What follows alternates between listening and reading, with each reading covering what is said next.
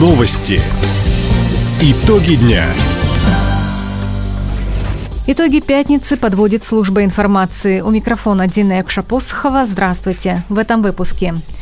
В России проиндексируют более 40 социальных выплат. Жители края за год собрали 130 тысяч тонн гуманитарной помощи.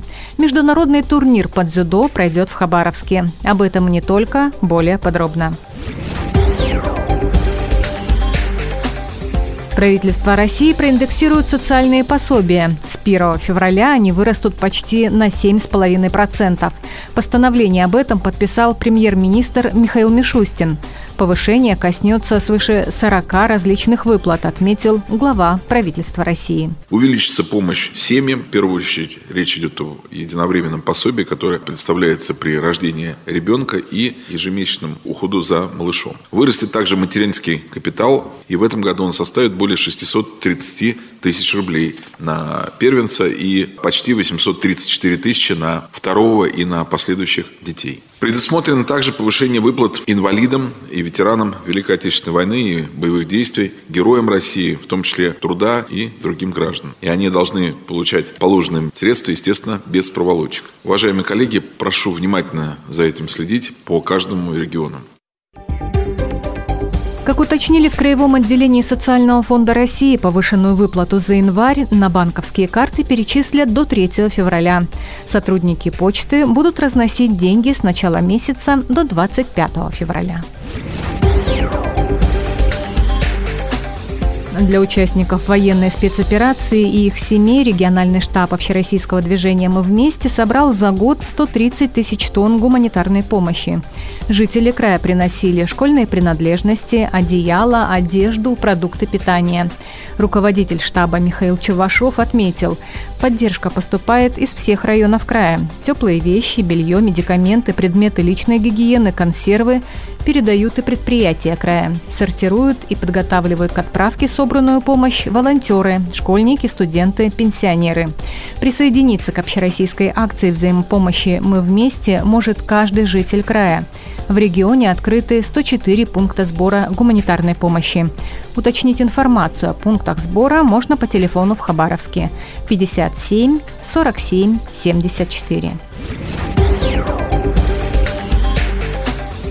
Резидентов территории опережающего развития Хабаровск обеспечивают инфраструктурой за счет государства. Так, производителя блоков из ячеистого бетона компанию НГБ «Блок» подключили к сетям водо- и электроснабжения, водоотведения и ливневой канализации. В планах на ближайшие два года провести газ – в этом году для инвесторов на федеральные средства в регионе создадут 24 объекта инфраструктуры. Их общая стоимость превышает 7,5 миллиардов рублей. В частности, на площадке «Парус» планируют ввести в эксплуатацию инженерные сети. Также необходимо завершить проектирование газовой котельной на площадке Халдами и провести проектно-изыскательские работы по созданию Центра региональной авиации и производства самолетов на площадке Байкал.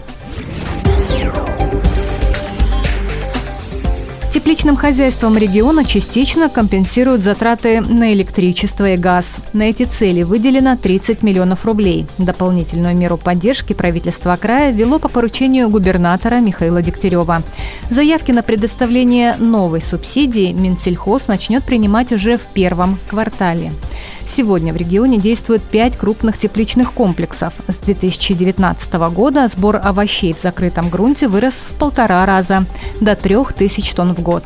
Напомним, фермеры края пользуются и другими мерами поддержки. Среди основных – субсидии на покупку элитных семян, удобрений, запчастей для сельхозтехники, а также краевой грант на развитие овощеводства и картофелеводства.